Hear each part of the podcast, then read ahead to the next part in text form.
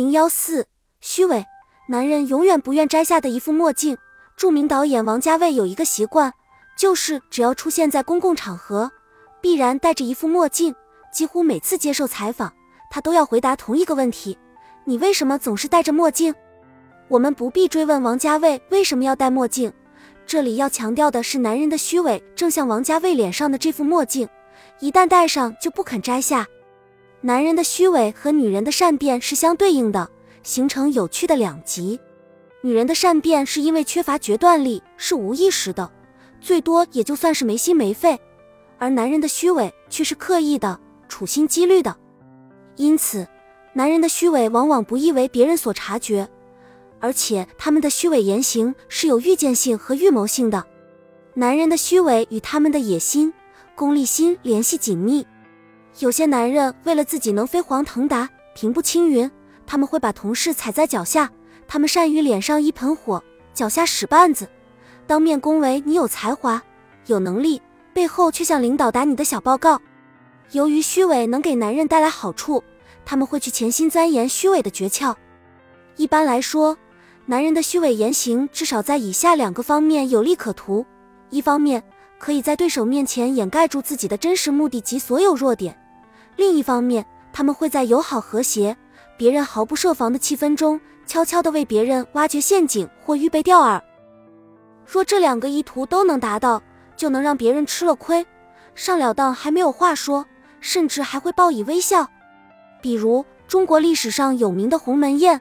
就是项羽集团典型的虚伪之作，在杯酒交欢中，其意图却是杀掉刘邦，只是由于项羽一时心软，没有将虚伪进行到底，因此才造成了自己最后四面楚歌的困境。随着现代科技的发展，世界向多元化、多层次发展，社会结构也愈来愈复杂，而男人对付世界的虚伪技巧也就愈高明。虽然商店里男人们的衣服款式和种类依旧少得可怜。但在男人们的性格商店里，各种虚伪面具的形状、款式、规格却日渐增多。男人们总是有太多的借口，太多的伪装。他们就像走钢丝的演员，常常如履薄冰，如临深渊。他们希望能停下来，却永远停不下来，因为停下来就意味着失去平衡，停下就意味着会掉下来。男人们常常不属于自己，他们更多的是属于身外的世界，属于女人。由于男人害怕失败，所以他们就伪装成功。事实上，谁都明白一个简单的道理：男人缺少自信时才会去伪装，而充满自信的男人才够胆够真实。真实是男人最坚挺的货币，虚伪都是假钞，使用的人心里不会踏实。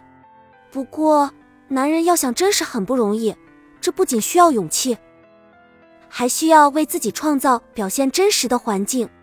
不是每个男人都能够想真实就真实的，真实看起来是一种表现，实质上是一种习性和驾驭自我的能力。虚伪和虚荣是一对亲兄弟，相互表现时都会有对方的印记。有个做小生意的老板，他总希望别人把他当做大老板，他不想自己去租办公室，于是绞尽脑汁说服一个大公司同意他放一张办公桌，他不停地请漂亮小姐做他的秘书。前两个月无工资试用，从第三个月起实行高薪。不少女孩均被他骗，因为他的女秘书从来就不会用过六十天。每个离开他的女秘书均会在一段时间内不停的接到他的电话。工作不适应是小事，有什么困难尽管对我说，我会帮你。在他那张白放在人家公司的办公桌上，有一张他与市长的合影。知情人都知道，那是在一场晚会上。他冒充记者闯上前去，用两秒钟留下了这照片。从那以后，他家、他亲戚家、他皮包里到处都是这张照片。更可笑的是，他见人就说市长是他哥们儿。虚伪让男人活得很累。